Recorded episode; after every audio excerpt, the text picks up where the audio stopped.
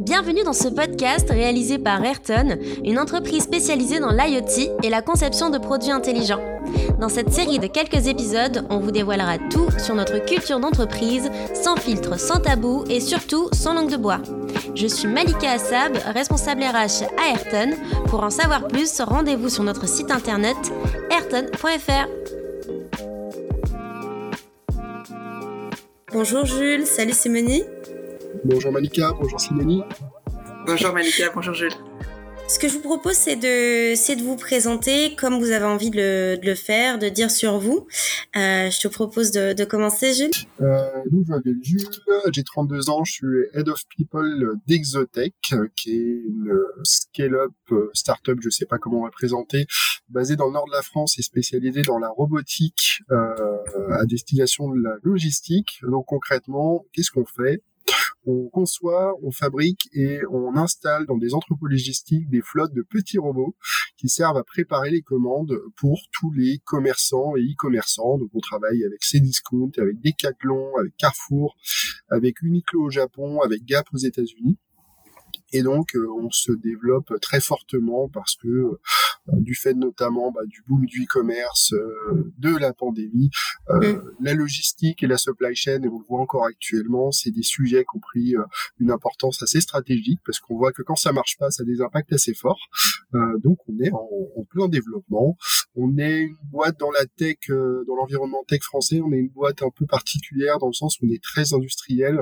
On était là, on a été labellisé comme la première licorne industrielle en janvier dernier, euh, parce qu'on a la particularité de, comme je disais, de fabriquer euh, nos robots. Donc on a une usine de production dans le nord et on a des personnes qui sont dédiées à la fois à la production, à la maintenance et à l'installation de, ces petits robots partout dans le monde.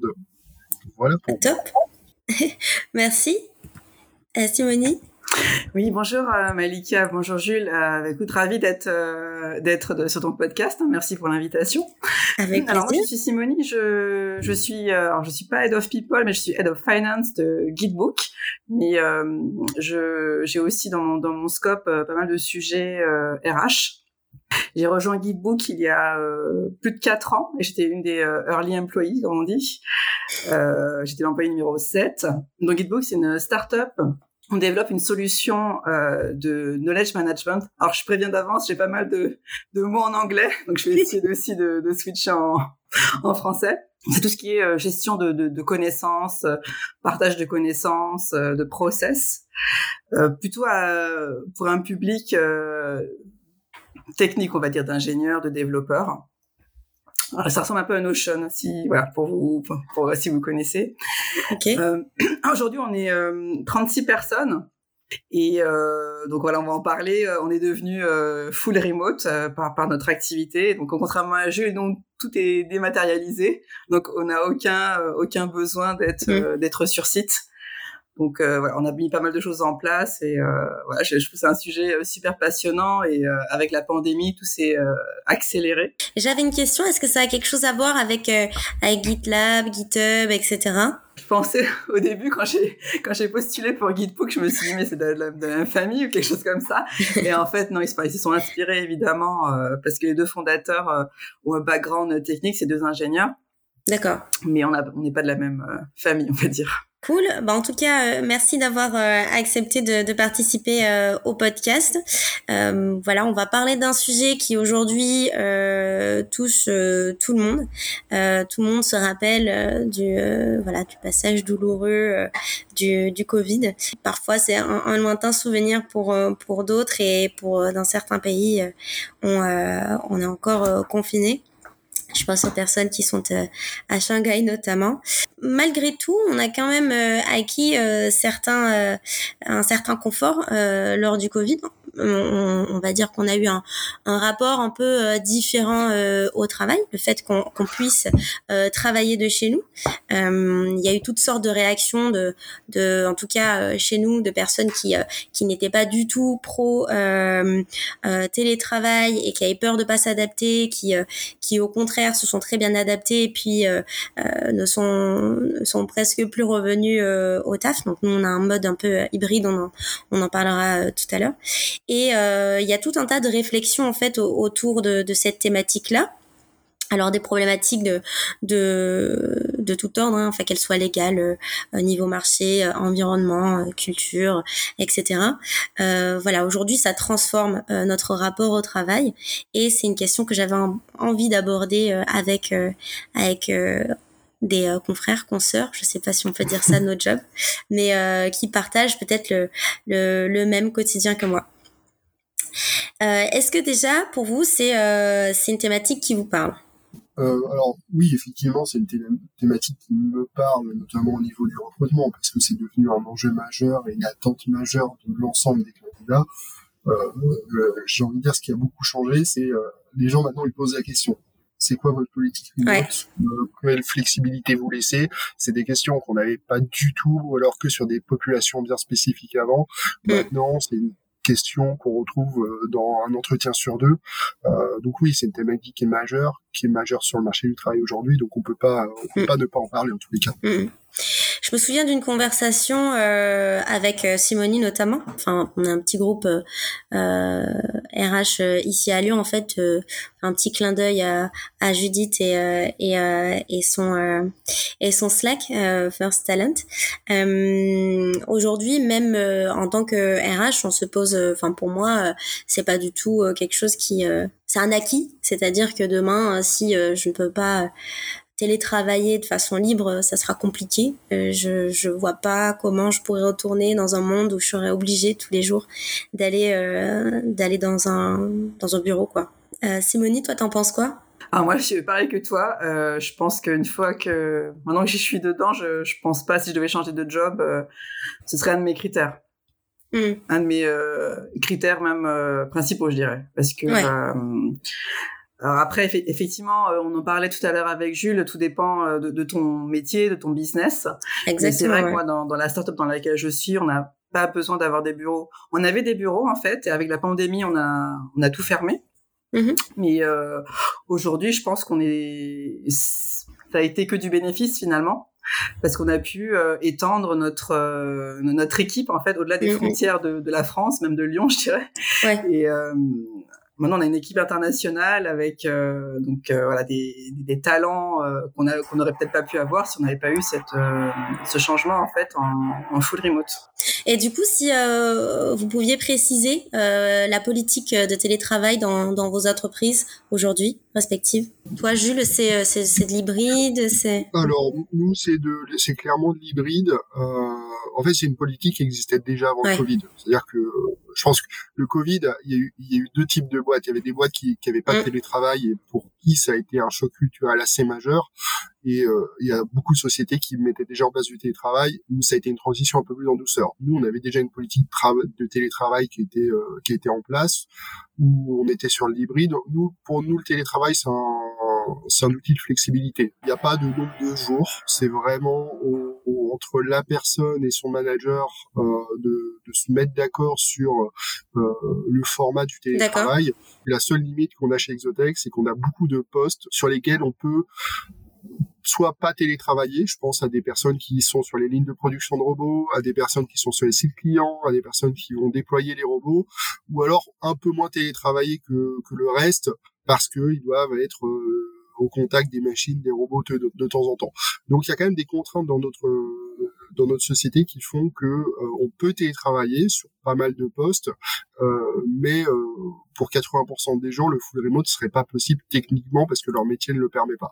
Donc c'est pour ça qu'on a toujours vu le télétravail sous un format hybride, c'est-à-dire laisser cette liberté aux, aux, aux people de s'organiser, euh, d'être en remote quand ils en ont besoin, euh, mais du fait du fait de notre de notre activité, euh, bah quand même tenir compte des contraintes d'être présent sur site, donc de pas pouvoir être au full remote. Ce que tu dis là, c'est que par exemple si une personne qui s'est mis en accord avec son manager peut euh, par exemple qu'une seule fois euh, au, au, bureau ou euh, où il y a quand même un minimum euh, de, de présentiel? On n'a jamais jamais été jusqu'à mettre un minimum de présentiel. Ça s'est toujours fait en bonne intelligence on a une culture d'entreprise qui est très tournée vers la célébration et donc euh, les gens ont envie de se retrouver naturellement.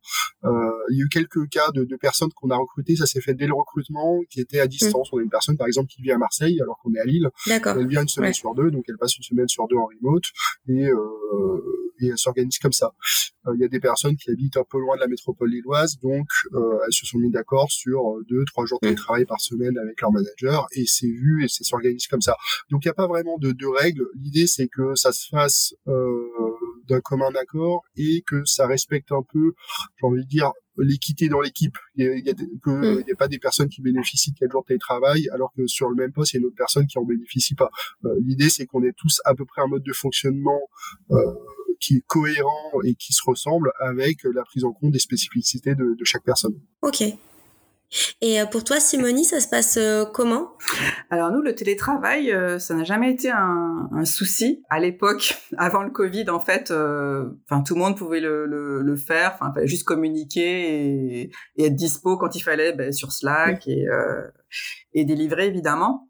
Mais voilà, il n'y avait pas vraiment de règles, on était très flexible. Après, je pense que c'est aussi une culture que, que les fondateurs euh, voulaient insuffler parce que mmh. eux, en fait, ils ont ils ont vécu euh, dans la Silicon Valley, ils ont aussi vu ce genre de pratiques et euh, je pense qu'ils ont mm. aussi voulu l'amener dans, dans la boîte qu'ils ont créée. Comme on était aussi outillé pour, euh, enfin voilà, mm. tout, tout, le monde pouvait le faire.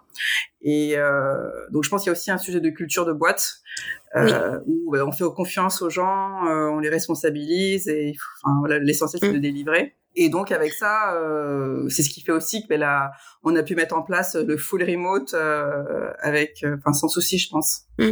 Et, et, du coup, ce que ce que vous dites, c'est que avant euh, la crise sanitaire, il y avait cette culture du télétravail qui était euh, qui était présente. Donc, ce qui veut dire que vous aviez déjà une des outils, vous étiez équipé pour pour pour télétravailler. C'est ça? Ouais. Vous avez quoi comme type d'outils? Euh, Les outils euh, de base, enfin déjà Slack pour euh, pour communiquer. Mm. Après voilà, enfin les ingénieurs ils ont euh, leurs outils mm. pour, pour, développer, enfin GitHub, etc. oui. Mais même moi côté côté admin, on va dire, côté opérations, enfin j'avais enfin j'avais tout tous des outils également pour pour pouvoir bosser à distance en fait. De, chez toi. Ouais. Mm, Et pour toi, Jules? Bah, nous, c'était pareil, on avait tous les outils. Euh, c'est pour ça que je disais que la transition euh, pendant le confinement s'est faite naturellement, parce que du jour au lendemain, on a dit à tout le monde euh, passer en, en, full remote et euh, mm. ils avaient leurs outils, c'est-à-dire que tout le monde a évidemment un PC portable, euh, mm, tout le monde a des accès à distance, des Teams, des Slack. On était paperless dès le début de la société, donc honnêtement, en 24 heures, la boîte est passée en full remote pour toutes les fonctions qui le permettaient, sans, sans à-coup.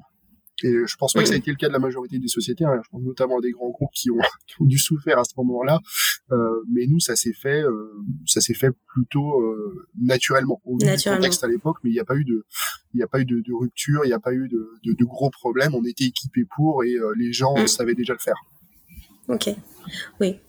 Euh, du coup, en tant que en tant que RH, est-ce que ça a changé quelque chose pour vous euh, aujourd'hui, post crise sanitaire, enfin en tout cas euh, confinement?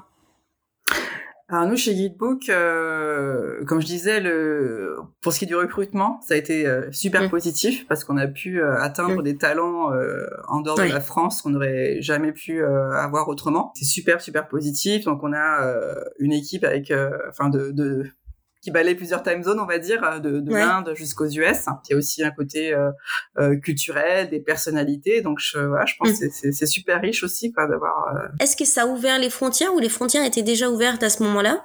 Et ma question, en fait, c'est est-ce que vous aviez une culture, enfin, anglophone, en fait? Ah oui, il y a ça aussi, effectivement. Alors nous, Gitbook, euh, c'est nos clients, nos utilisateurs sont partout dans le monde. Donc la, la, langue euh, euh, la communication était déjà en anglais, on va dire, mais la quand on est passé en full remote, comme on a eu des, des, des personnes qui nous ont rejoints qui étaient anglophones, on a aussi mhm. switché de, de, de, langue de travail. Avant, on communiquait qu'en français parce qu'on n'était que des Français. Et à partir du moment où on a embauché des Anglais, on a changé notre communication sur Slack et enfin, la langue de travail est devenue l'anglais. L'anglais. Ça, c'est un vrai, euh, un vrai enjeu pour euh, pour Ayrton. Euh, Aujourd'hui, on est euh, on est très euh, franco-français en fait. Hein. On a des wiki, un wiki interne, Notion, etc. Et tout est écrit en, en français. Et on a un objectif sur 2022, c'est c'est de pouvoir travailler avec des clients étrangers. Donc, on a de, de, de belles pistes engagées aujourd'hui. Et la question de, de se dire bon, bah, est-ce qu'on pousse les frontières aussi On a envie euh, et, euh, et, il faut s'y préparer parce que aujourd'hui, euh, très clairement, hein, si une personne euh, anglophone intègre Ayrton, il y a, il y a, notre culture en fait ne permettra pas une bonne intégration, je pense. Enfin, ça va se faire si elle ne parle pas français, de façon. Ouais. Si elle ne parle pas français, oui, si elle n'a pas, si elle n'est pas francophone, en effet. Ouais, non, je pense que c'est un sujet aussi. Euh, ouais. voilà, bah, petit à petit, on a, on a tout basculé en anglais, euh, nos documentations internes, nos mm. process. Euh, ouais. Et euh, oui, puis aussi ce, ce, ce, changement aussi de, ouais, un peu de culture aussi, tu vois, de quand on passe une culture un peu franco-française. Ensuite, je pense qu'il y a des choses aussi à faire euh, quand tu passes à une équipe internationale. Euh, au oui, niveau, aussi. par exemple, des célébrations, ce genre de choses. Euh, enfin, il y, a, y a pas mal de, de, sujets aussi culturels, je dirais. Euh. Ensuite, il y a un autre sujet qui est tout ce qui est euh, en lien avec euh, les aspects légaux parce que tu peux pas embaucher des personnes euh, bah, n'importe où si t'as pas d'entité légale donc ça va être c'est un gros sujet euh, mm. parce qu'on n'a pas d'entité d'entité légale euh, dans chaque pays donc euh, ça aussi mm. ça il a fallu qu'on a fallu qu'on trouve des solutions pour être euh, le portage salarial règle, voilà. donc on utilise ouais. le portage salarial en, en, dehors de la France et des US parce qu'on n'a mm. pas d'entité là on a des entités en fait ça peut être sympa de préciser dans combien de pays en fait t'as de t'as de collègues sur combien de pays sont engagés euh, finalement? Là, enfin, on recrute pas rap assez rapidement là en ce moment, donc euh, mm. il me semble qu'on est euh, 13 pays, quelque chose comme ça. Je vérifie, mm. ouais. Donc 13 pays. C'est énorme, ouais. c'est dingue. C'est assez, euh, ouais. Ouais. On, on, on, parlera tout à l'heure de justement comment on développe la culture avec euh, voilà euh, quand tu as des euh, des décalages horaires, des cultures différentes, etc. Enfin c'est ouais. c'est hyper intéressant. Ouais. Et pour toi Jules en fait aussi tu as des équipes qui sont à l'étranger? Oui, alors nous on a de par notre caractère un peu plus industriel quand on ouvre un pays, on a des activités indus.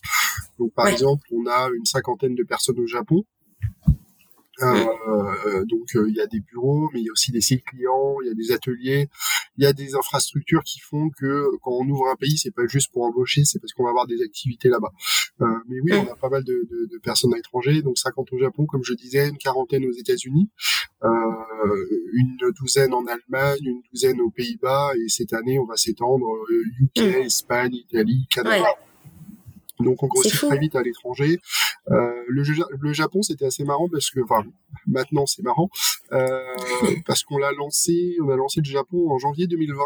Euh, mm. À un moment de la signature de notre premier contrat avec euh, Uniqlo, euh, on a lancé le Japon deux mois avant le, le, Covid et la fermeture des frontières. On a monté toute euh, toute la structure, toute la filiale 100% à distance parce que c'était ouais. absolument impossible de voyager. Euh, donc on a créé la société, on a fait nos recrutements à distance parce qu'on avait euh, on avait quasiment 1000 robots installés en 18 mois là-bas. Euh. Donc on a tout créé depuis la France. Euh, on a fait nos premiers recrutements en 2020, on a continué sur 2021 euh, sans possibilité d'y aller. Alors heureusement rapidement les Japonais qu'on recrutait ont pu venir en France parce que ça mm. marchait dans un sens mais pas dans l'autre. Euh, mais c'était assez intéressant le fait de créer une structure from scratch d'intégrer ouais. à distance, de former à distance ou euh, quand ils pouvaient venir, c'était pas très longtemps parce que bah, il y avait une certaine crainte par rapport au mm. Covid. Maintenant, c'est stabilisé, mais au début, c'était c'était une belle aventure. Ah bah j'imagine. Mais du coup en tant que en tant que RH, comment euh, euh, com comment t'as as, as, piloté ça en fait? Euh, à distance, l'intégration, même le recrutement, enfin même pour toi Simonie, quand on recrute euh, quelqu'un euh, euh, qui est dans un autre pays, comment comment ça se passe? Est-ce qu'on a des relais sur place ou on fait vraiment tout à distance? Je m'interroge. Euh, nous, on fait tout à distance. C'est pas du tout euh, un souci. Enfin, on a tout, tout mis en place pour avoir un process euh, vraiment à distance. Euh, euh, une fois que la, euh, la lettre d'engagement, l'offer letter est signée, ben, on essaie de garder contact un maximum. Mais en général, les, les, délais sont assez courts justement. les préavis sont plus courts qu'en France, donc les gens sont assez dispo rapidement, donc le délai, euh, c'est plus euh, euh nous, Guidebook, qui devons nous dépêcher de tout faire, tu vois, pour les gens sont assez dispo rapidement. Mais non, tout se fait vraiment à distance. Donc euh, voilà, je pense que c'est vraiment la communication, euh, garder le lien avec le candidat, euh, la mm. future recrue, mm. faire en sorte qu'elle, comme un onboarding physique, en fait faire en sorte qu'elle qu'elle soit bien accueillie, qu'elle ait un, un, onboarding bien bien documenté justement, toujours bien mm. préparé. On essaie de bien tout documenter, donc je pense qu'on va en parler après justement de, ces process. C'est ça. Oui, je suis d'accord. Si tout est préparé, si tout est processé, ça aide beaucoup. C'est-à-dire que l'important c'est comme un vrai onboarding, c'est que la personne se sente pas abandonnée son premier jour. Et ça, même en par remote, ça arrive pour beaucoup de personnes de se sentir perdues son premier jour parce qu'elles arrivent dans des grands bureaux où il y a personne ou personne ne s'occupe d'elles. Euh, donc en fait, pour moi, onboarder en remote, c'est la même logique que onboarder en vrai. C'est-à-dire, il faut que la personne se sente accueillie, il faut que la personne se sente attendue, qu'elle ait à sa disposition tous les moyens euh, techniques ou les accès pour faire son, son travail.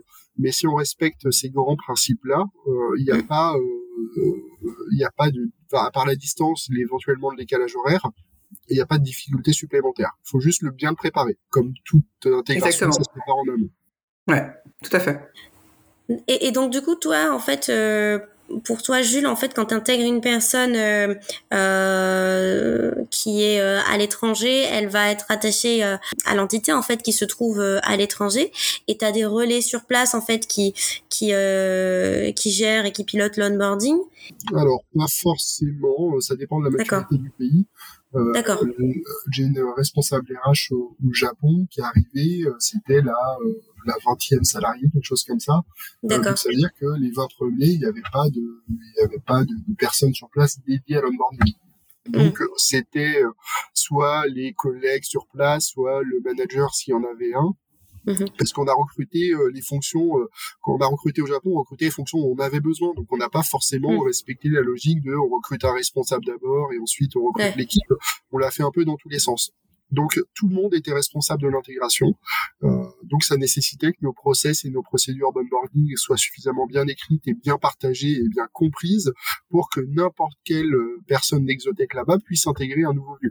Et ça c'est un peu aussi la logique dans tout onboarding. On n'a pas besoin d'avoir forcément le manager pour onboarder. Euh, c'est mieux, c'est bien d'avoir un manager, d'avoir un ou une RH, mais normalement n'importe quelle personne qui a été elle-même bien intégrée, elle saura bien intégrer un nouveau venu. Alors nous, on a instauré un système de buddy, vous savez, euh, une espèce de mm. personne de, de l'équipe du en fait, euh, ah. qui va, euh, qui est un peu qui va aider euh, la nouvelle recrue euh, bah, pour son onboarding par exemple ou ouais, on, a, on, a, la même chose chez. Pour pas que ce soit sur le manager, que tout soit concentré sur le manager, ouais. voilà. Mais ça c'est mm. très vrai, il faut pas tout concentrer sur le manager parce que si le manager est pas là, ou est pas bon, c'est ça. Euh, tu fais un onboarding. Donc euh, chez nous, on a trois mmh. personnes qui sont responsables de l'onboarding, le manager, euh, la HR et euh, effectivement on a aussi des, des parents qu'on appelle des exécutives euh, qui sont là mmh. aussi pour bah, si besoin. aider la personne pendant ses premiers ses premiers jours. Ouais. On a s'aligné à Ayrton avec ça. On a un, un, mentor, un manager. À Ayrton, le, le manager n'est pas forcément un, un, supérieur hiérarchique en fait. Hein. C'est une personne qui qui qui est là pour assurer un euh, une bonne expérience euh, collaborateur en fait tout au long de, de, de la vie du Ayrtonner euh, chez Ayrton. Et le, le mentor est plutôt technique et euh, on-board sur euh, tout ce qui est euh, ben, environnement technique de, de, la personne en fait. On a différents métiers donc pour pour développer un objet connecté. Donc le comme le manager n'est pas forcément on n'a pas forcément les mêmes euh, compétences euh, techniques. Le mentor est là pour euh, onboarder sur sur la partie technique et puis après il y a toute la partie, enfin toutes les fonctions, enfin RH qui qui onboard aussi. À nous aussi pour tout ce qui est onboarding, on, on s'est aussi posé la question de mettre le curseur aussi sur bien intégrer la personne, qu'elle se sente bien accueillie, etc. Mais pas non plus l'assommer de, de meeting euh, la première semaine parce que bah, t'as le fameux euh, euh, Zoom fatigue, tu vois. Donc on s'est dit on en met deux trois par deux trois par jour, ce sera largement suffisant sur deux semaines. Mm. C'est qu'à un moment on mettait tout sur une première une semaine et on a eu des, des feedbacks comme quoi ça faisait quand même beaucoup. c'était lourd. Voilà, mm. donc on étale un peu plus et puis bah, du coup la personne a aussi le temps de, de prendre connaissance de la documentation, bah, de mm. D'apprendre par elle-même. pour ça aussi important de, voir où on met le curseur aussi. C'est ça. Par exemple, en fait, j'ai eu une, expérience où avec un, candidat, on est allé presque jusqu'au bout euh, du, euh, recrutement. Pourtant, la question, euh, il se l'est posée avant, mais elle est quand c'est devenu vraiment concret et que ça allait être imminent, à ce moment-là, il a, il a, il a il, il s'est rétracté, on va dire, justement parce que la peur de, de ne pas euh, euh, de, de ne pas être intégré à une culture. Euh, c'est quoi votre point de vue par rapport à ça et euh, bah, je, je, vais répondre rapidement, mais je pense que, que Simone a plus de, de billes que moi pour, pour répondre. Euh, je dirais que bah, déjà par rapport au cas que tu cites, c'est un choix de la personne. C'est-à-dire que si la personne ne se sent pas de fonctionner en remote, à la limite, j'ai envie de dire, elle a raison de ne pas poursuivre si elle n'est pas prête à ça. Après, sur la, le point de vue culture, la culture, c'est pas euh, s'asseoir euh, au bureau tous les jours. Ça se transmet par, ça se transmet pas que verticalement par les dirigeants, ça se transmet par tout le monde. Donc, euh, si tout le monde porte cette culture, la comprend bien, la diffuse bien, pour moi, ça peut fonctionner en, en remote. Il faut juste que ça soit aussi dans la culture d'entreprise. Euh, le full remote, là, de mon point de vue, ça s'impose pas comme ça. Il faut que euh, ça soit un peu, t'en parlais euh, Simonique, dès le début de la société, les, les dirigeants l'avaient en, en, tête et étaient promoteurs de, de, cela. Il faut que ça, ça rentre dans la culture d'entreprise, dans la façon de fonctionner l'entreprise. Mais si c'est compatible avec la culture d'entreprise, si tout le monde porte cette culture, il n'y a pas de, de, de, de, gros écueils pour intégrer des personnes en termes de, de culture en, en, remote. Oui, tout à fait. Et je pense qu'on peut aussi euh, tout à l'heure, avec Jules, on parlait de célébration. Je pense que ce, ce, côté un peu social, on peut essayer aussi de, de, de le faire en, en, full remote. C'est ce qu'on nous on essaie de faire chez Geekbook. Donc pendant la, la pandémie, il y a eu des, des soirées, il y a eu des apéros, etc. Euh, ben nous, ce qu'on, nous on a pas encore réussi à réunir toute l'équipe en physique. On va le faire là euh, incessamment sous peu. Enfin, on a euh, un séminaire de prévu euh, à, Barcelone. Mais sinon, c'est ce qu'on a, on a essayé d'avoir des, des, moments euh, en virtuel. Euh, des moments tous ensemble, que ce soit sur des sur des espèces de workshops concernant la boîte, des choses beaucoup plus des guest speakers sont venus aussi. Enfin voilà, des moments où on a pu réunir un peu tout le monde euh, pour ben, apprendre à se connaître euh, un peu plus. Donc il y a eu des, des jeux, euh, euh par exemple les photos de quand on était petit, par exemple deviner euh, qui était sur la photo. Enfin voilà, trouver ah, des, des petites choses comme ça. on n'a pas l'occasion de le faire. De, on n'a pas les moments informels comme on peut avoir la machine à café par exemple au bureau. C'est ça. Donc on a essayé de, de trouver des idées pour apprendre à se connaître. Mm. Et euh, je rebondis sur euh, tout ce qui est séminaire, célébration, etc. Euh, je remarque que euh, euh, les moments où on, on, est tous réunis, où enfin quand on commence à être un certain nombre, ça devient peut-être un peu compliqué. Mais par exemple, on a des full remote euh, on a un modèle hybride euh, et on a aussi des, des full remote. C'est-à-dire que quand je parle de modèle hybride, c'est-à-dire qu'il y a des personnes en, présentiel qui préfèrent, euh, tu l'as souligné tout à l'heure, euh, Jules, c'est des personnes qui euh, n'aiment pas le, remote ou le télétravail et c'est ok avec ça. Il y a la possibilité de venir, on a des bureaux, etc d'autres qui vont être sur euh, quelque chose d'un euh, d'un peu hybride avec euh, présentiel et, télétravail. Et d'autres qui sont en full remote. C'est-à-dire que euh, la norme est, est d'être en télétravail. Ils ont un contrat de travail full remote etc et là on a une petite équipe de 7, 7 personnes à peu près. Et tous les trimestres, on, on, les fait venir en fait sur place euh, et c'est l'événement pendant une semaine. Ça, c'est l'événement. Il y a les full remote qui sont là. Il y a euh, voilà des after work qui s'organisent. Il y a toujours euh, au moins un after work par semaine, mais là ils ont une, autre dimension et, et les séminaires etc où tout le monde est présent. Je trouve que on est on, profite pas de la même façon qu'avant. Je sais pas trop l'exprimer. Euh, est-ce que vous aussi vous avez euh, vous avez remarqué ça ou, ah, nous, déjà, les, les... il y a eu des, des, moments où on s'est réunis, mais pas toute l'équipe. Il y avait eu des, mm. par fonction, je sais, les ingénieurs se sont réunis, euh, euh l'équipe commerciale s'est réunie, etc. Et c'est vrai qu'il y a eu du travail, mais aussi beaucoup de, de moments euh, euh, social, on va dire. Et mm. euh, ben c'est vrai qu'on est beaucoup plus sur le côté social finalement. On est mm. moins, on est moins sur les sujets boulot, enfin, on est moins focus boulot, je dirais. C'est, on est tellement content de se, enfin, on est content de se retrouver, de faire connaissance, etc., de créer du lien.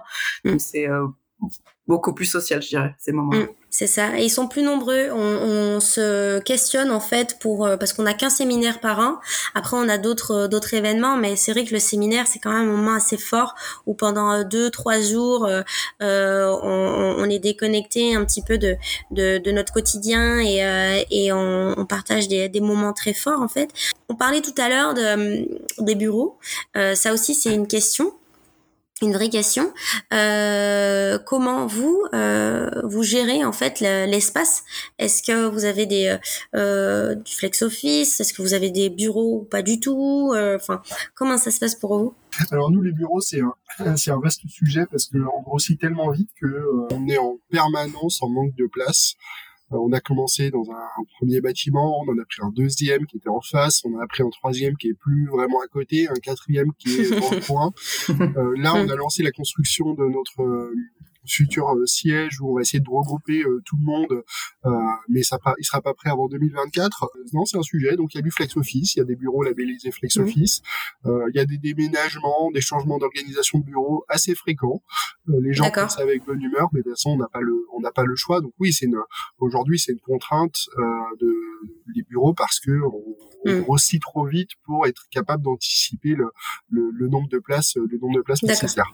Euh, et surtout qu'on a, on, quitte à prendre des bureaux, on essaie toujours d'avoir une approche très qualitative, c'est-à-dire de pas tester les gens dans des open space, mm. euh, donc de privilégier l'espace, de privilégier la, la qualité de, l'environnement de travail. Euh, donc on fait énormément de, de, travaux à chaque fois pour aménager les espaces, mais euh, ouais, c'est un, c'est un challenge où euh, c'est vrai qu'on se dit que euh, en full remote, ça serait plus simple pour pour grossir. Mais bon, comme j'en parlais à Simonie tout à l'heure, au vu de notre activité, il y a des choses de toute façon qu'on doit avoir en, physique, hein, nos lignes de production, euh, euh, nos espaces R&D, parce que forcément on travaille sur du hardware, donc on, teste énormément. On a euh, notre service R&D, ils ont une sorte de mini entrepôt à disposition pour tester leurs idées. Donc mm. tout ça, bah, ça prend de la place et on a besoin de, de on en a besoin tous les jours, donc on essaie de s'organiser autour de autour de ça. Et, et justement, est-ce que le télétravail s'impose pas à vous en fait, avec ce manque de, de place si, c'est un sujet de euh, d'avoir à la fois du flex office et euh, avoir euh, du remote et de faire tourner les mm. personnes. Après, on n'en est pas encore arrivé là parce qu'on a encore un peu de place, mais c'est une solution qu'on a en tête. Après, je te cache pas que c'est au vu de la culture d'entreprise, on n'a pas de, de, de, les personnes sont pas enchantées à cette idée-là. C'est-à-dire qu'elles aiment bien se retrouver, donc mm. elles comprennent bien sûr qu'il y aura une nouvelle organisation à mettre en place avec la croissance, mais spontanément, il y a il y a personne qui nous dit non mais c'est pas grave, moi je passe en, full remote. Euh, là encore c'est une question de culture d'entreprise. On a une culture qui est tournée vers plutôt un mode hybride où les gens euh, euh, s'en servent comme un outil de flexibilité, mais ont envie de se retrouver. bah, de fait, bah, ça, à titre d'exemple, parce que c'est aussi un sujet dont on parle aujourd'hui, mais euh, mm. quand on parle beaucoup du retour au bureau et de, de, sociétés qui forcent un peu les gens à retourner au bureau contraint et forcé, euh, euh, moi je me souviens qu'à la fin du, du, du premier confinement, j'étais plutôt à réfréner les envies de retourner au bureau des personnes qui en avaient marre d'être mm. chez elles et qui voulaient retourner avec leurs collègues. C'était dans le sens inverse. Donc on, on essaye d'articuler tout ça au vu des, des envies de, de, chacun, au vu de la place. C'est une équation assez assez insoluble avec la croissance, mais on essaye de, de faire en mieux. Alors nous, on n'a pas de, de, bureau, mais euh, on, on, finance le coworking pour les gens qui le veulent, parce que en tant que boîte full remote, donc déjà on a sur le point financier, on n'a plus de loyer à payer, mais euh, si les gens veulent aller euh, pour X raisons hein, euh, en coworking, on, ils ont un budget coworking. C'est top ça. On se pose la question justement, enfin, de proposer un budget coworking. Ça, c'est euh, un sujet que je vais traiter cet été. Euh, tout à l'heure, Jules, tu parlais de voilà de personnes qui en avaient marre de d'être euh, en télétravail, etc. D'autres qui peut-être souffraient un peu d'isolement. et comment on fait pour pour prévenir en fait les tout ce qui est RPS et garantir aussi on n'en parle pas mais la sécurité physique des personnes qui euh, qui sont en télétravail euh, et aussi full remote quoi. On en parlait tout à l'heure aussi, hein, ça passe par euh, des échanges via pas mal de, de canaux déjà. Euh, Simonie parlait de, de, la, la, Zoom fatigue, euh, d'enchaîner mm. les réunions, donc il faut éviter ce genre de choses. Euh, mm. Être en full remote, ça veut pas dire passer sa vie derrière un écran en réunion, ça veut dire alterner les temps, euh, les temps d'échange vidéo via du Zoom ou du Teams, des moments un peu plus informels via des, des Slack, des calls même. il faut déjà réussir à faire en sorte d'articuler les journées de, de, tout le monde pour pas que bah, on passe sa journée derrière derrière un écran avec sa caméra allumée pour montrer qu'on travaille. Il faut laisser mm. laisser les gens respirer. Le mode de fonctionnement en full remote n'est pas le même qu'au bureau et ça, il faut en tenir compte. Euh, donc ça, euh, déjà, en fait, si on laisse pas les gens s'organiser comme ils sont en full remote, euh, on perd l'esprit du truc, à mon sens. Mm. le full remote, c'est aussi dire, tu es à distance, tu travailles comme tu l'entends dans le, dans le respect des livrables, de, tout ce qui doit être fait, avec euh, des, parfois des, des, des, marqueurs, des contraintes qui sont des réunions à certaines heures, mais il faut laisser les gens s'organiser. C'est comme ça. Pour moi, c'est le premier truc qui fait en sorte que tu éviteras la fatigue. Euh, pour moi, la fatigue, elle vient de la contrainte d'être à distance, mais d'être quand même soumis à une, une, rigueur ou une contrainte de la part de ta hiérarchie, de d'être connecté par exemple à 9 heures euh, jusqu'à midi, puis d'être reconnecté à 13 heures jusqu'à 17 heures toutes ces contraintes-là, et pour moi, elles n'ont pas lieu d'être, elles n'ont pas de sens. Et pour moi, elles sont vraiment la première source de, la souffrance en remote. Donc la première chose à faire, c'est vraiment de garantir une réelle autonomie, une liberté d'organisation, et ensuite, à charge des managers, des RH, de tout le monde, de mettre en place des moments de partage, euh, des moments de focus et d'alterner un peu pour que euh, les personnes elles soient connectées, elles soient connectées entre elles, elles travaillent ensemble, mais aussi des moments de, de libération où elles peuvent s'organiser comme elles l'entendent. Mais euh, je vais plutôt laisser parler Simonie parce que je pense qu'elle a une plus vaste expérience que moi sur le sujet. oui, je suis assez alignée avec ce que tu dis, Jules. nous effectivement, donc on a ce mode de fonctionnement où on essaie de de limiter justement, ça a été aussi un, sujet d'itération, de limiter les, les réunions euh, qui n'avaient pas lieu d'être, et aussi de limiter leur durée, c'est-à-dire que on a hmm. essayé aussi qu'elles euh, elles n'ont pas besoin de, elles ont pas besoin de durer une heure forcément, ça peut être 45 minutes, de bien les préparer, euh, avoir un ordre du jour, euh, voilà, c'est tout un, hmm. toute une organisation, mais euh, du coup c'est beaucoup plus efficace et au moins on déborde pas sur les 45 minutes ou les ou, ou l'heure de, de réunion. Et effectivement, ce que disait Jules aussi, euh, c'est le fait de, oui, de responsabiliser aussi les gens. C'est que, euh, euh oui, tu as ton organisation, euh, t'es pas obligé d'être derrière ta caméra toute la journée. D'ailleurs, certaines réunions, on autorise aussi à ce que les personnes, si elles ne souhaitent pas, n'allument pas leur caméra. Ça, c'est mm. aussi un choix. on préfère. Mais si mm, mm. pour X raisons, voilà, elles veulent pas l'allumer, on, on l'autorise. C'est pas, c'est pas un sujet.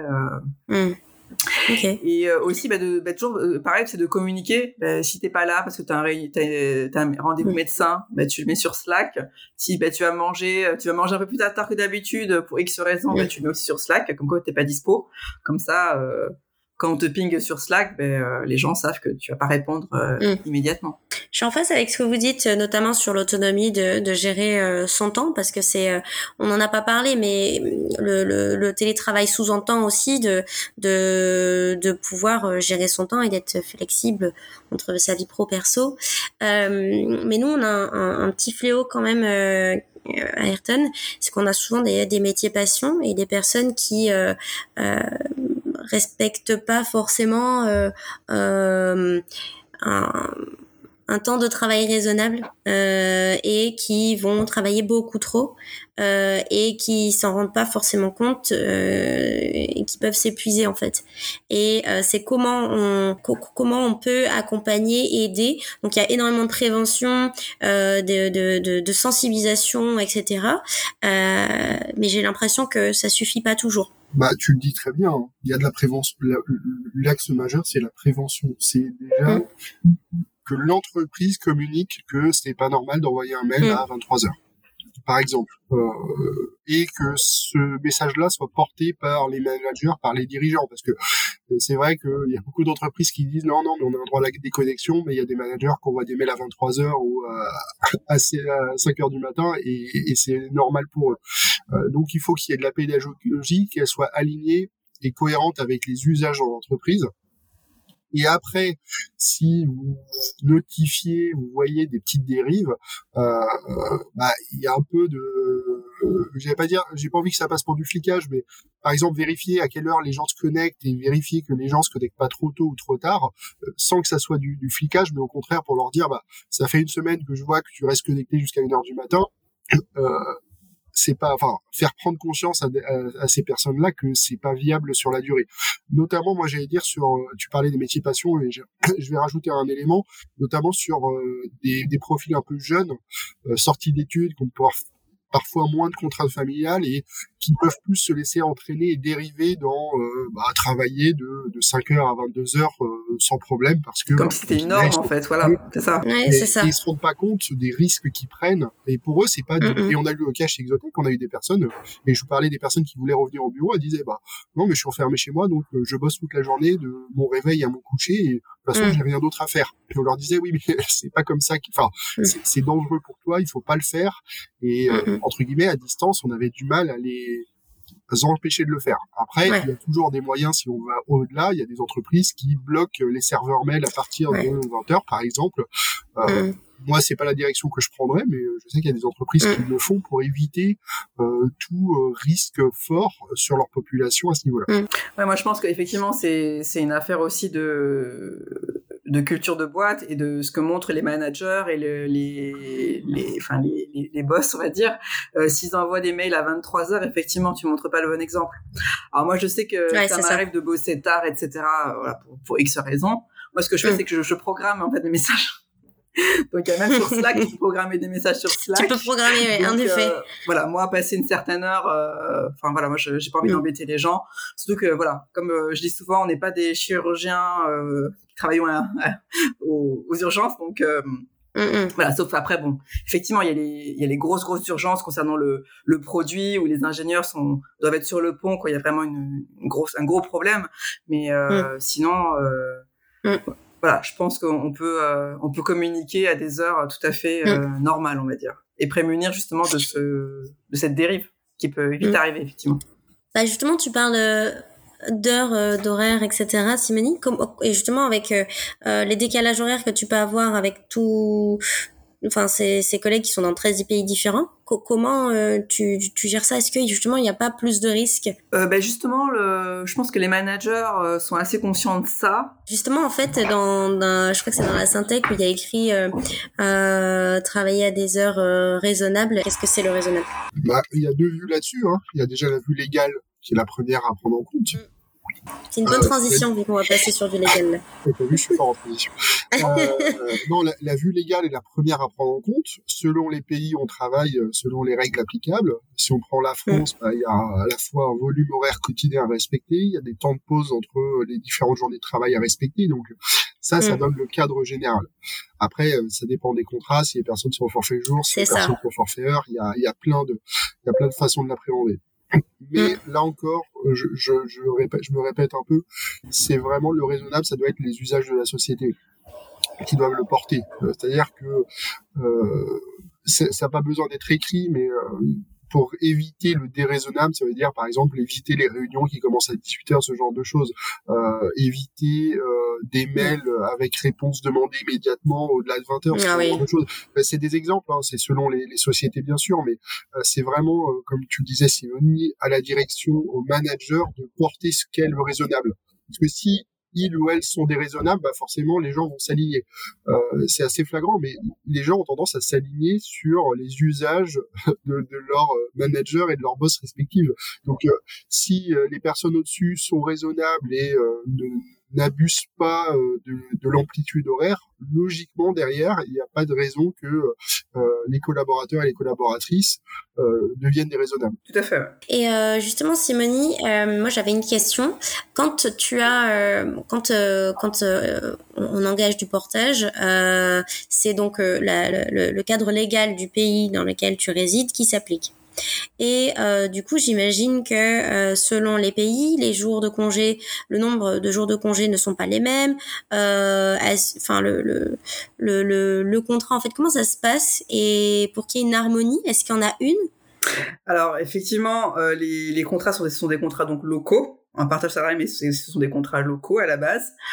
Euh, donc Remote gère tout le côté euh, euh, légal, le contrat de travail, les payes, etc. Mais tout ce qui est opérationnel, c'est avec nous.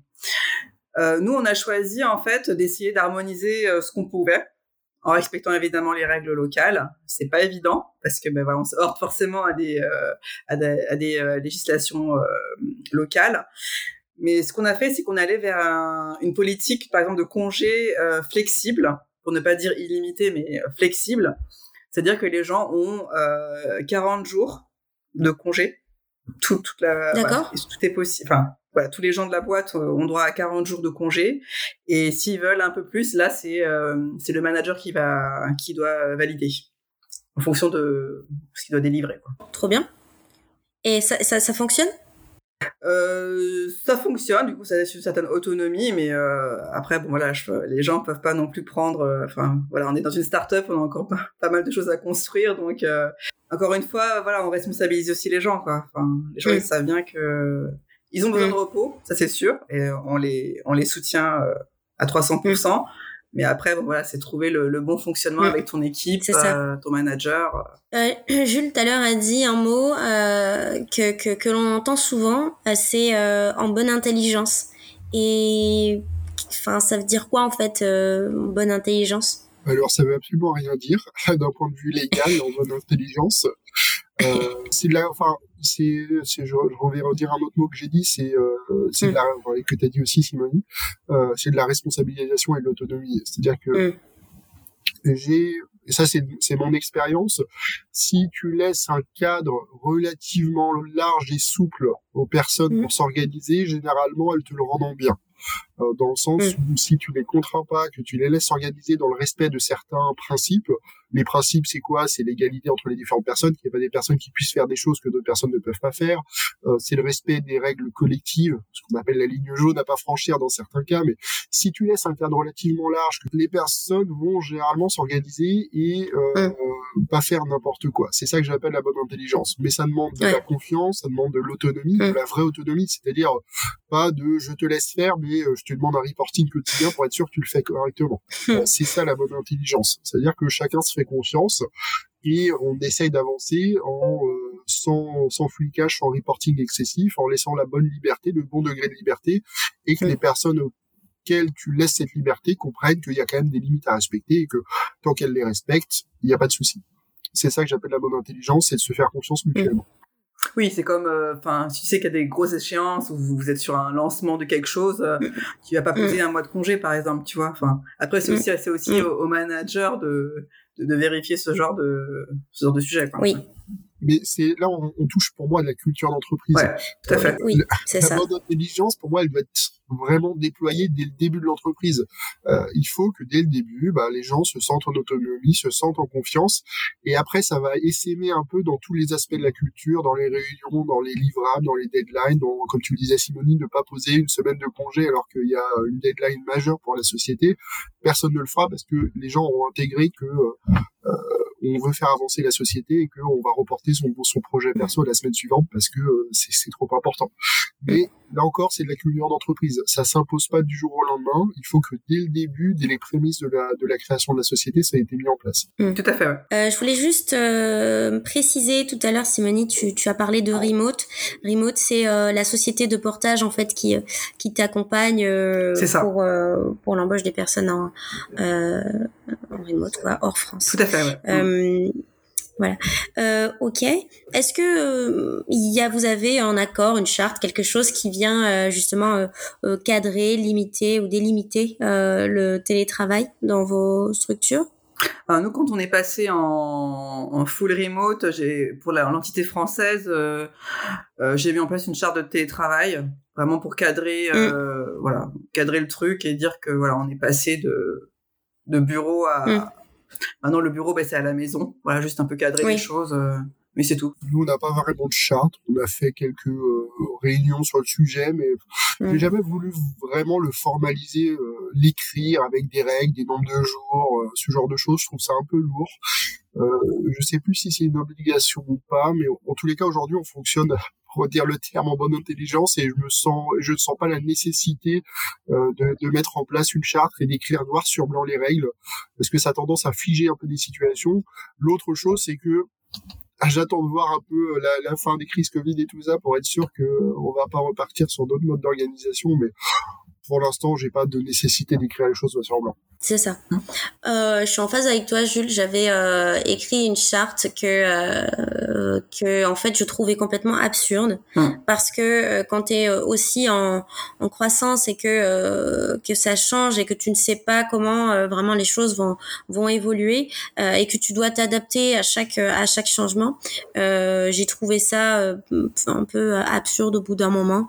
donc finalement, on a opté pour la page Notion en fait c'est pour moi le, le mieux effectivement. La, la, croissance fait que de toute façon, euh, puis encore, il faut voir la portée de la charte. Euh, moi, si j'en mets une en place, est-ce que c'est juste pour la France? Est-ce que c'est pour les États-Unis? Oui, voilà, c'est ça. L'Allemagne, les Pays-Bas? Est-ce que j'en fais une au niveau groupe, mais de, de la quid de des réglementations locales? Mm. Pour moi, c'est mm. beaucoup de, de, complications pour euh, peu d'utilité. Mm. C'est ça. Peut-être parler d'un sujet qui euh, qui euh, qui questionne aussi beaucoup, c'est euh, la question du salaire euh, et la politique salariale par rapport à ça. Gros sujet. Je pense un gros, gros, gros sujet. on, on, on, va pas euh, le, le, le, creuser, on va rester peut-être un peu superficiel sur la question parce que je pense que ça nécessite un podcast à, à lui anti, enfin à lui tout seul. Euh, Est-ce que vous avez une politique salariale par rapport à ça? Alors déjà province, Île-de-France, et après reste du monde. Comment comment qu'est-ce qui se passe? Vas-y Jules, je te laisse. Pour moi, la régulation, oui, c'est un vaste sujet pour euh, dire les choses. Euh, pour moi, c'est c'est une équation avec plusieurs variables. Il y a euh, déjà un, cadre qui est euh, ta politique de rémunération groupe. Euh, quoi que tu en dises par mm. rapport aux rémunérations locales, province de France, tu dois avoir en tête que pour un même métier, euh, tu as une fourchette de rémunération qui doit être la même et qui doit pas être euh, trop trop trop large. Je parle pas des, des, des mm. fourchettes type râteau, c'est-à-dire entre 30 et 64 selon l'expérience, okay. ça ça n'a aucun sens. Euh, mais il doit y avoir euh, il doit y avoir des indicateurs qui font que deux personnes qui ont le même poste, même pas forcément au même endroit, ont des rémunérations similaires. Mm. Après, oui, tu peux tenir compte de beaucoup d'éléments, dont la localisation, mais c'est pas la seule. Tu tiens compte de l'expérience, euh, du parcours professionnel, de leur lieu de vie, parce que faut pas se le cacher, le coût de la vie locale est un driver fort des niveaux de mm. rémunération. Ça, il faut le prendre en compte. Après, pour moi, c'est selon les sociétés, selon leur grille, selon leur politique de rémunération, à quel point elles tiennent compte mm, mm. euh, de, du coût de la vie locale dans leur schéma de rémunération. Nous, on a l'exemple chez Exotech. Hein, on est dans des pays qui sont assez diamétralement opposés en termes de rémunération. On a une présence aux États-Unis, on est en Allemagne en France, mm. on est au Japon. Euh, c'est des pays qui, en termes que ça soit de niveau de rémunération, de coût de la vie ou même de structure de rémunération, c'est-à-dire avec les charges, avec euh, qu'est-ce qui est dans le package, qu'est-ce qui ne fait pas, euh, qui sont radicalement différents. Donc, on assume qu'il y a des différences de rémunération entre deux profils qui ont le même niveau d'expérience et le même poste parce que elles sont pas localisées au même endroit. Le, le, le coût de la vie, le le, le, cadre légal et le cadre de paye n'est pas le même, donc on assume que les, le niveau de rémunération soit pas les mêmes. Après, on essaye de faire en sorte que les schémas de rémunération soient les mêmes, c'est-à-dire que mm. la façon dont ils structurent leur package soit la même pour qu'il y ait une certaine forme d'équité, et on fait en sorte aussi que ces différences puissent s'expliquer. Euh, alors nous, on n'est pas chez Exotech euh, euh, sur une transparence totale sur les rémunérations, mais par contre, ma politique, c'est si demain quelqu'un a accès à toute la grille, je veux pas avoir à en rougir. C'est-à-dire que je saurais expliquer ouais. chaque différence parce que ça se justifie par la localisation, par un niveau d'expérience. Et pour moi, c'est la bonne philosophie. Il faut pas chercher à, à soit aligner tout le monde parce que ça n'a pas de sens si les localisations, les coûts de la vie sont pas les mêmes, ou au contraire à faire des différences majeures parce qu'à la fin, tu perds ce, cette équité, tu perds cette notion de de politique groupe en termes de rémunération. Donc c'est un subtil équilibre entre ces différents facteurs et c'est vraiment à chaque euh, chaque société de mettre les curseurs à certains endroits ou à d'autres. Mais je pense pas qu'il y ait de, de, réponse miracle à cette question. Oui, je suis tout à fait d'accord avec toi, Jules. Euh, je pense qu'il n'y a pas de réponse miracle, il n'y a pas de, de, de cadre euh, figé non plus. Je pense que c'est un gros sujet mmh. sur lequel on va beaucoup itérer vu vu l'état du marché qui est super tendu, qui est euh, en... Mmh. particulièrement chez les devs. Où, voilà, c'est c'est vraiment ça bouge énormément. voilà, nous on est vraiment en train de ouais, d'itérer, de, de voir comment on peut, bah, toujours pareil, être compétitif. en fonction évidemment de nos ressources financières, mais également avoir un, mm. un bon schéma qui est aussi scalable, que ce soit au niveau rémunération, mais également stock option pour nous. Voilà. nous. on offre des stock options également à nos, à nos collaborateurs. Mm. Donc ça, pour nous, ça rentre aussi dans, le, dans le fait d'attirer, euh, d'attirer les gens. Euh, est-ce que vous autorisez euh, vous autorisez les, les mobilités, par exemple une personne, enfin comment gérez-vous plutôt les mobilités? Une personne de de, de, de Lille voudrait je sais pas, emménager euh, à, euh, au Japon euh, Et comment, comment en fait tu gères ça au même niveau REM, etc. Comment ça se passe? On a mis en place des politiques de mobilité internationale avec mmh. différents cas de mobilité.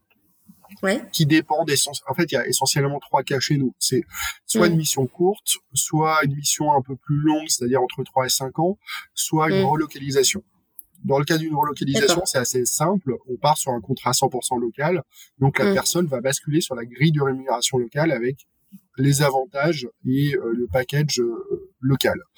Après, en, niveau en dessous, c'est les, expatriations, c'est-à-dire sur des durées de 3 à 5 ans. Donc euh, là, on est sur à la fois un contrat local, mais le maintien de certains avantages en France, euh, ce qu'on appelle la CFE, hein, c'est tout le maintien des droits à la sécurité sociale au chômage. Mmh. Donc là, on est un peu sur un mix, c'est-à-dire la personne a un contrat local, mais en même temps, vu que la société finance beaucoup d'avantages supplémentaires.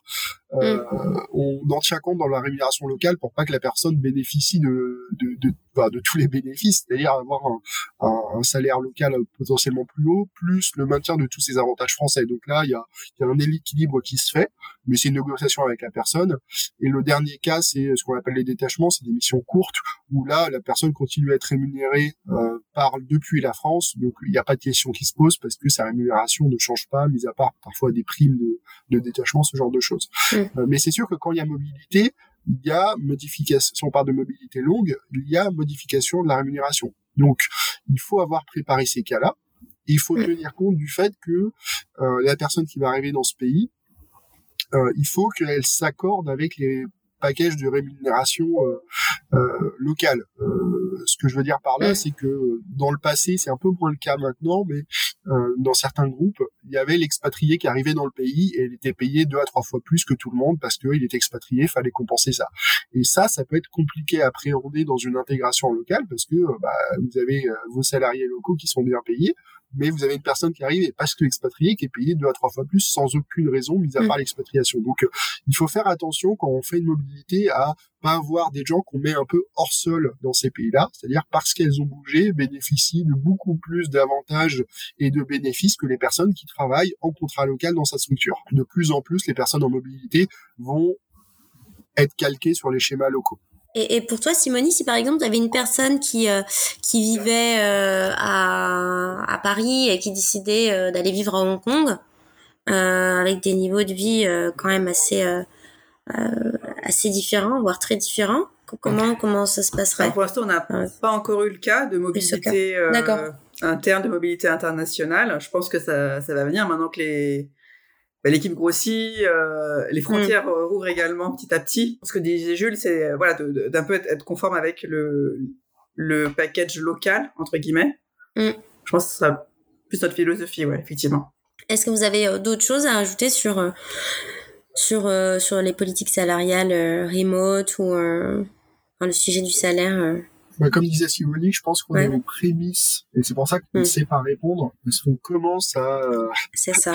enfin, ce phénomène est relativement nouveau, c'est-à-dire qu'avant, on travaillait dans un pays, on était payé selon le pays.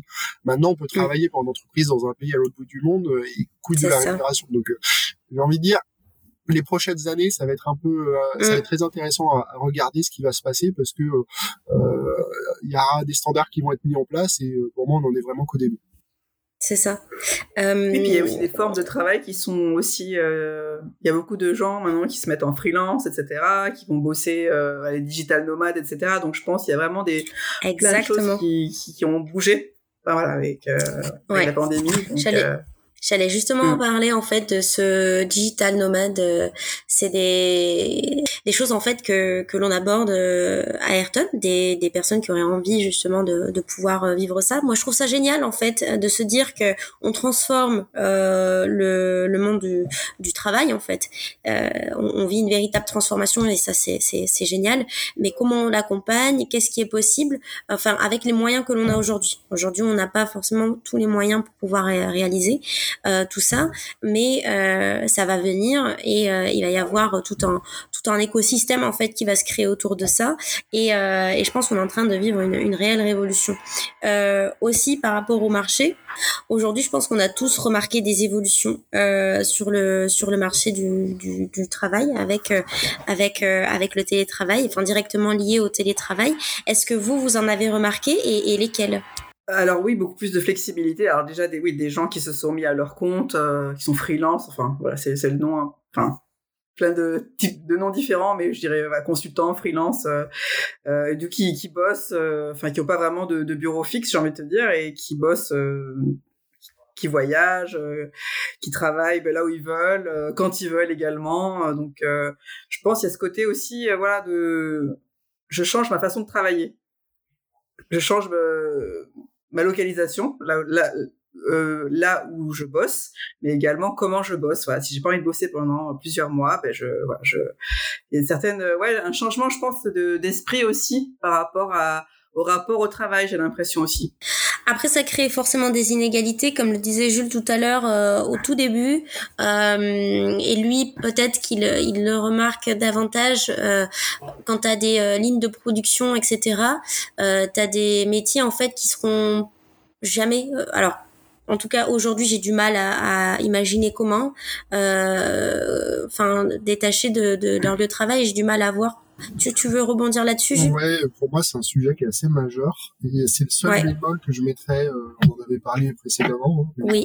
c'est le seul bémol que je mettrais sur euh, cette dynamique du remote et de la flexibilité. C'est un peu mon côté euh, industriel qui parle, mais il faut pas oublier que ça ne concerne qu'une minorité de travailleurs aujourd'hui et cette capacité de flexibilité, c'est remote. Et un des changements du marché du travail, c'est le, risque de scission entre euh, une catégorie de travailleurs qui peut télétravailler, qui peut être en mode ultra flexibilité dans différents pays, et toute une autre catégorie de travailleurs qui peut pas ou très peu bénéficier de cette flexibilité parce qu'il faudra toujours des personnes sur des lignes de production, dans les services, euh, dans les administrations, dans beaucoup d'endroits. Euh, et donc, il y a, y a, un peu ce, ce marché du travail à deux vitesses qui risque de se créer, où on aura euh, entre guillemets les cadres dans la tech, euh, les personnes euh, dans, le digital qui bénéficieront à plein de la flexibilité du full remote, et une autre partie de la population qui travaille qui sera un peu laissée sur le côté de cette révolution. Il faut aussi avoir une certaine équité et pas offrir à des certaines catégories de travailleurs des choses qu'on peut pas offrir ou au moins l'équivalent à d'autres, juste parce que il y en a qui n'ont pas la chance d'avoir un poste qui est télétravaillable. Donc il y a aussi cette, euh, euh, cette, cette scission qui pour moi est un risque sur le marché du travail parce que on va on va revenir à euh, truc qui peut être assez inégalitaire euh, selon les catégories de, personnes. Alors moi je suis assez, je suis, voilà, je suis vraiment pro euh, full remote etc. Mais euh, euh, j'aime pas dire que c'est que le full remote c'est mieux que les autres en fait, même si je suis 100% dessus parce que je, sais pour avoir échangé avec plein de gens dans mon entourage etc. que il y a des gens qui pour qui ça ne convient pas et qui n'aiment pas ça et c'est tout à fait respectable en fait. Hein. Je, pense qu'il faut aussi, il n'y a pas que le monde de la tech etc. Il y a plein plein de métiers et euh, euh, je pense pas qu'il faut dire que, voilà, que c'est mieux que les autres. Et... Moi, je suis tout à fait d'accord avec toi. C'est juste que on traîne un peu trop sur LinkedIn, on a l'impression parfois qu'il ouais. y a des apôtres du full remote qui, qui, vendent ça comme euh, l'avenir de l'humanité pour le travail. Et quand, quand je lis ça, je, je souris un peu en disant rendons-nous compte que c'est ouais. c'est pas pour tout le monde et que euh, mm. il y en a qui en bénéficient et c'est très bien s'ils aiment ça, mais tout le monde ne peut pas et tout le monde ne veut pas effectivement, ouais. comme tu le disais. Je, je, pense que ça va forcément créer des inégalités parce que euh, c'est en train de, de, de, de, changer, notamment pour les devs. Tu l'as parlé, tout, tu en as parlé tout à l'heure, euh, Simonie, pour euh, les fonctions pour lesquelles c'est possible, enfin pour les, les jobs pour lesquels c'est possible euh, ça ouvre les frontières et, euh, et en fait, enfin, je sais pas si si ça, ça a des conséquences euh, sur vous ou sur les voyez. Enfin, je pense que oui, il y a des évolutions de des, des, de, ces salaires là en fait euh, à la hausse. Déjà que on était sur des, des métiers en tension, euh, on ouvre les, les frontières et il y a en fait comme des, des, des enchères qui se mettent en place et ça euh, ça, ça creuse d'autant plus certaines inégalités. Donc on, on, on va avoir, je pense, euh, un déséquilibre, enfin déjà qu'il y en avait un, entre certains, euh, certains, euh, certains métiers. moi, j'ai peur d'enchères, mais plutôt à la baisse. C'est-à-dire que ouais. c'est un peu le travers principal du capitalisme, c'est-à-dire que si mm. on peut embaucher des développeurs en full remote partout dans le monde, euh, mm. Le risque, c'est, bah, notamment, moi, je pense euh, à, à l'exemple typique de euh, des boîtes dans la Silicon Valley qui payent des développeurs 200, 300, 400 000 dollars parce que mm. c'est le coût de la vie locale qui risque de se dire mais attendez j'ai pas besoin de les payer ce prix-là si je peux avoir le même développeur mm. dans des pays moins chers comme par exemple la France parce que par rapport aux US on est un, on est un pays moins cher même ailleurs dans le monde moi j'ai peur que ça crée des inégalités mais que ça tire Mmh. Ça tire les salaires vers le bas parce que les entreprises se rendent compte, mais attendez, je peux trouver des développeurs partout dans le monde. Ouais. Est-ce que je prendrais à l'endroit où c'est le plus cher Ouais, je vois. C'est ça. Ouais. Bonne réflexion. Et du coup, est-ce que vous avez euh, constaté euh, autre chose sur euh, sur le marché qui est euh, directement lié euh, au, au, télétravail? Moi, bah, c'est pour rebondir sur ce qu'on a déjà dit. Il y a mmh. des profils qui, parce que ça leur va très bien, ont décidé que ils ne tiendraient, enfin, ils ne posturaient qu'à des poste en full remote. Ça, mm. c'est le changement que j'ai vu. Il y a des, il y a des personnes qui m'ont dit, bah, ce que vous faites, c'est génial, mais moi, je veux bosser en full remote, donc euh, si c'est pas possible pour vous, je, je donnerai pas suite. Euh, donc, mm. on a ces, ce type de, de, de, profil qui arrive sur le marché. Moi, j'en ai, j'en ai vu. Et à contrario, j'ai eu, j'ai eu le cas aussi. Alors, j'en ai eu beaucoup moins, mais j'ai eu des personnes qui m'ont dit, euh, je cherche une entreprise qui fait pas de full remote parce que euh, moi, j'ai besoin de venir bosser au bureau, mm. donc moi, ça m'arrange que vous soyez en hybride et pas en full remote mais c'est beaucoup moins fréquent. J'ai mm. c'est deux à trois fois moins fréquent. Et euh, est-ce que vous avez, euh, je sais pas, une idée ou, ou faites une idée de, de comment va, va va évoluer tout ça dans dans l'avenir en fait, un retour en arrière possible ou euh... Je pense que les gens vont, vont beaucoup euh, aller vers la vers une volonté d'avoir de la flexibilité en fait. Une fois qu'il y a goûté, je pense justement, enfin surtout euh, l'équilibre vie pro vie perso, tu vois, avoir que t'es mm. une famille ou pas. Hein. Je pense que tout le monde c'est pareil, c'est de dire ben mm. voilà, euh, euh, t'as aussi ton rapport au travail, peut-être la place euh, que le travail a dans ta vie. Euh, je pense voilà, il y a pas mal de réflexions autour de ça. Et voilà, ben, si j'ai envie, euh, mm. voilà, moi j'aime bien avoir ma liberté, j'ai envie d'aller faire mon sport, j'ai envie d'aller, je sais pas, profiter de mes enfants, machin. Enfin, je pense que ce côté flexible, c'est quelque chose sur lequel ça va être compliqué de revenir, je pense. Il y aura, enfin, je te rejoins tout à fait. Il y aura pas de retour en arrière. Les gens j'ai envie de dire notamment dans des zones comme euh, l'île de France, euh, en France, euh, où les personnes faisaient deux heures de trajet pour aller dans un bureau mm. où elles n'avaient pas vraiment besoin d'aller, je ne vois pas comment on peut revenir à ces situations-là. C'est pas possible. Les gens ont goûté mm. à quelque chose qui a une flexibilité, comme tu le disais, Simonie. Le, le, marché fait qu'il n'y aura pas de retour en arrière. Ça va se, se consolider sur certains aspects, ça va évoluer sur d'autres, euh, mais on reviendra pas à la situation pré-pandémie c'est sûr. Après, il y a un sujet un peu aussi de euh, est-ce que tu as la place chez toi de télétravailler? Je pense qu'il y a aussi ce sujet-là quand tu es dans une grande ville et tu as un, petit appart, tu vois, dans, voilà. Je pense qu'il y a ces sujets-là. Est-ce que, voilà, est-ce que ta boîte te permet de, d'aller dans un coworking? Est-ce que tu es à l'aise de bosser dans un coworking? Que télétravailler dans une grande maison euh, à la campagne, dans le sud de la France, je pense que c'est pas pareil que euh, dans ton petit 30 mètres carrés à Paris. Enfin, voilà, c'est. Bah, on le voit déjà, alors sur des indicateurs macroéconomiques comme l'immobilier, on voit bien que Paris, euh, l'immobilier à Paris descend. Euh, pas que à cause de ça, mais c'est un des facteurs qui fait que les mm. grandes métropoles un peu saturées comme, euh, alors en France, il y a vraiment que Paris qui est euh, l'exemple typique. Dans d'autres pays, il y a plusieurs métropoles comme ça, mais on voit bien que les gens bah, partent un peu en province. Alors généralement, ils veulent rester dans les grandes villes de province, mais euh, ils s'expatrient un peu en province pour à la fois bénéficier euh, d'un cadre de vie de, meilleur, de coût de la vie moins cher, de quand même être à côté de tout et d'avoir de l'animation. mais c'est sûr que, les, que Paris, pour moi, va va perdre un peu de, de travailleurs parce qu'ils se diront mais pourquoi être à Paris quand je peux bosser pour une boîte parisienne au full remote? C'est ça. C'est ça. Alors les bons aspects du voilà de, de, ton, de ton boulot, enfin et euh, tout en ayant dans un, tout en ayant un cadre de vie euh, moins étouffant qu'à Paris. Euh, je pense qu'on a un peu balayé tous les euh, tous les sujets. Est-ce qu'il y a vous avez un mot de la fin euh, par rapport à par rapport à ce sujet-là? Non, moi, c'est un sujet qui, enfin, je trouve ça super, super intéressant, c'est super passionnant de, de suivre cette évolution mm. euh, du travail, de la société, mm. euh, euh, des sujets un peu culturels aussi de boîte. Donc, ouais, non, c'est, c'est vraiment un sujet euh, super intéressant et je pense que voilà, on n'a pas fini de, de l'aborder. Quoi. Ouais, je suis assez d'accord. C'est vraiment euh, un changement majeur sur le marché du travail comme il n'y en avait pas eu depuis, euh, je pense, très très, longtemps. c'est assez passionnant d'être. En... je pense qu'on en est en plus qu'au début, donc c'est assez passionnant de, de, voir toutes les évolutions, de voir quand dans les directions ça va partir, ce qu'on va garder, ce qu'on va abandonner. ouais, c'est, vraiment on est au milieu de quelque chose. C'est ça. Ça laisse un, un champ des possibles et, et, et, juste pour ça, je trouve ça cool qu'on soit euh, les, euh, les euh, on va dire les, les, les acteurs euh, en, en, première ligne en fait qui qui défendent ce sujet en entreprise et je trouve ça chouette. Ouais. Euh, bah en tout cas, je vous remercie beaucoup d'avoir participé à ce podcast avec moi et puis. merci pour l'invitation. Ravi d'avoir pu participer. À bientôt. Merci encore, Simone. Merci Malika. Merci Jules. À bientôt. À bientôt. On espère que ça vous a plu et si c'est le cas, partagez ce podcast autour de vous. Si vous souhaitez en savoir plus sur Ayrton, rendez-vous sur notre site internet ayrton.fr. À bientôt pour un prochain épisode.